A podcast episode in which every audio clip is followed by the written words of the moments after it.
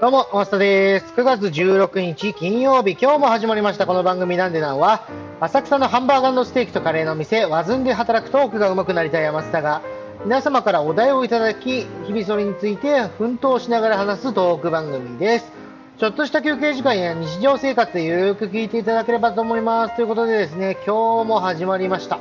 え今日はですね、お題をタオルということでいただいておりまして、タオルについてお話しさせていただくんですけれども、僕結構タオル好きなんですよ。で、まあ最近ですね、こだわってるのは今治タオルってあるじゃないですか。あれのね、肌触りが最高にで、僕、まあお気に入りなんですけれども、まあ先日もですね、ちょっとどこだったか忘れましたけれども、タオル屋さんか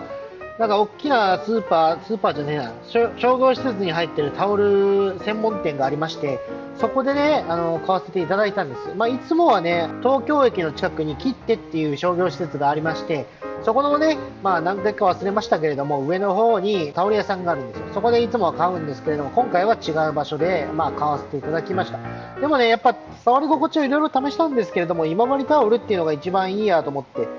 で、まあ、それで大体今治タオル気づいたら手に取っているんですけれども、うんまあ、今治ってね、どこっていう話で、まあ、知ってる方も多いと思うんですけども、一応ね、ざっと、まあ、復習のために場所等を教えてさせていただきますと、今治っていうのはね、愛媛にあります。で、どちらかといったら、まあ、北の方にあるんですけれども、なんでタオルが今治で一番発展したんですかみたいな感じで言われるかと思うんですが、ちょっとね、僕も知らなかったんで、あ、そういえばってことで今調べてみました。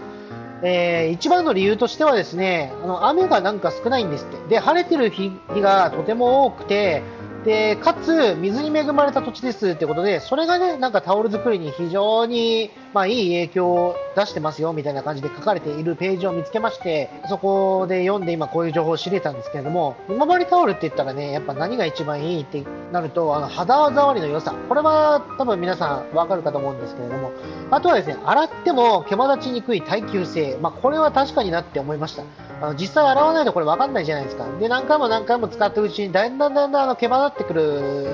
ですよ、タオルって。でも、今治タオルに関してはそういうのが確かに少ないかな、みたいな。まあ、これを言われてそうかも、みたいな感じで思ったんで、まあ、これに関してはね、人それぞれ感じ方違うと思うんですけれども、で、なんでこういう、なんで肌触りの良さとか、毛羽立ちにくい耐久性とかが出てるのってなると、なんか徹底したね、品質管理もしてるらしいです。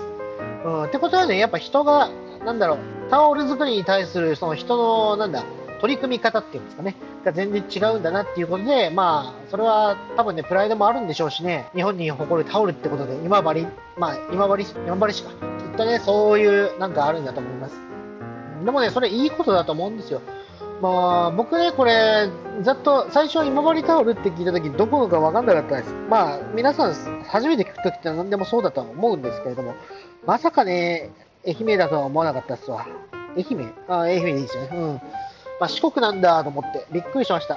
で、四国だからね、ちょっと今度、行ったことがない場所なんですよ。で、僕先日も話したかと思うんですけれども、行ったことない場所にはね、人生で1回は絶対行こうと思ってまして、それで、まあ、四国、こういう、まあ、機会があったんで調べてみたんです。それこそ愛媛、えー、どういういいところがあるのかななんて思ったら、まあ、今治城っていうんですかね、お城もあるらしいじゃないですか。これはね、ぜひ行こうと思って、まあ、今見ていたんですけれども、最近僕、趣味っていうか、なんだろう、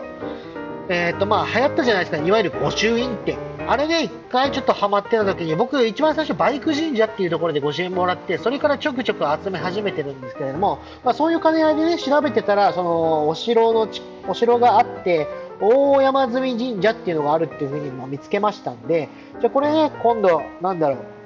えー、っと、ぜひ行った時は寄ろうかななんて思ってます。あとは知らなかったんですけど、バラって、バラが有名なんですね。えー、吉海バラ公園っていうのがあるらしいんで、バラも、バラ好きの方もね、よく行かれてるらしいですね。えー、調べて初めて知りました。あとはもう、なんだろう、あの、いわゆる大橋で繋がってるじゃないですか。僕、ああいう橋、よくテレビでは見るんですけれども、実際見たことがないんで、その来島海峡っていうんですかね。そういうのも見てみたいな、なんて思っております。うんで、あとまあ、今治ってことでね、タオル美術館っていうのもあるらしいんですよ。これは非常に興味あるなと思ったんで、これはまあタオル好きな僕としては絶対に行こうって。まあ、もし寄った際にはっていうんですか。ただこれ、問題は、今僕バーっと喋ってますけれども、現地の地図を見ながら喋ってるわけではないので、どれぐらい距離が離れてるかわかんないんですね。1日って回れるのかみたいな。もしくは2日必要なのかみたいな。ちょっと今その辺ですごく、なんだろう。調べながらね、今思ってはいるんですよ。この後ちょっと詳細は詰めようかなとは思ってはいますけれども、あと橋で言うと、えっ、ー、と、瀬戸内しまなみ海道っていうのもあるらしいじゃないですか。これはね、バイクで走ってみたいなと思うんですけれども、さすがに行くときは飛行機かなって思うんで、うーん、ちょっと厳しいかなとは思ってるんですがね、一生に一回ぐらいこういうところね、ツーリングに行ってみたいですわ。まあ、日帰りで無理なんでね、泊まりがけなんでしょうけれども、それぐらいかな。あとはまあ、四国といえばお遍路じゃないですか。あれもね、まあ、せっかく行ったら一周したいなとは思うんですが、えー、っと、やっぱり四十、え、な、何日だったかな？まあ、1ヶ月以上大体かかるじゃないですか、ああいうのって歩くと。で、僕の大好きな水曜どうでしょうってやつはね、1週間で強行突破したらしいんですけど、さすがにね、僕もやってみたいなとは思いますけれども、そこまでの強行手段っていうんですか、ちょっと取るだけの体力がなさそうだなっていうのがあるんで、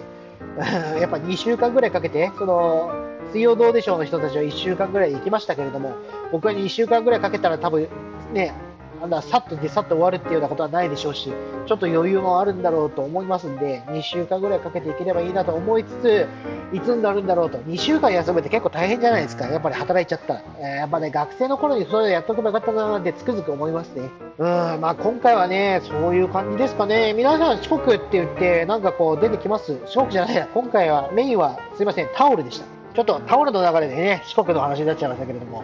えー、タオルって言われて、なんか皆さん、こういう思い出あるよとかいうのありますかね？僕はそうですね、タオルが好きになったのはなんだろうな、まあ、前回、前回じゃないな、いつか話しましたけれども、やっぱりあの、寝る時のタオル地のタオルケットっていうんですかね、タオルケットで寝るのが僕が一番好きなんですよ。やっぱり寝やすいし、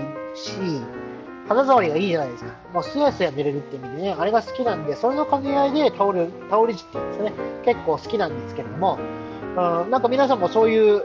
なんだろう、タオルにまつわる話っていうんですかね、ありますかね。まもしくはあの、タオルでなんかぬいぐるみ作るって人も中にはいるじゃないですか。趣味としてね。あれはすごいなと思うんですよ。そういうのやってますみたいな人がいたらね、ぜひ教えてください。なんかそういう簡単にできる方法とかね、そういうのがあれば、ぜひそういうのも紹介していただいたら僕ももしかしたらね、さっとやるかもわかりませんし、もしくはこういうことありましたよって誰かに喋れますんで、でその喋った誰かがね、えっ、ー、と、一人のその、なんだ、タオルアーティストみたいな感じで、そういうのを作っていけたら、またね、趣味が広がるっていうんですか、その人口が増えるっていう意味ではいいかなと思いますんで、ぜひぜひそういう、なんか、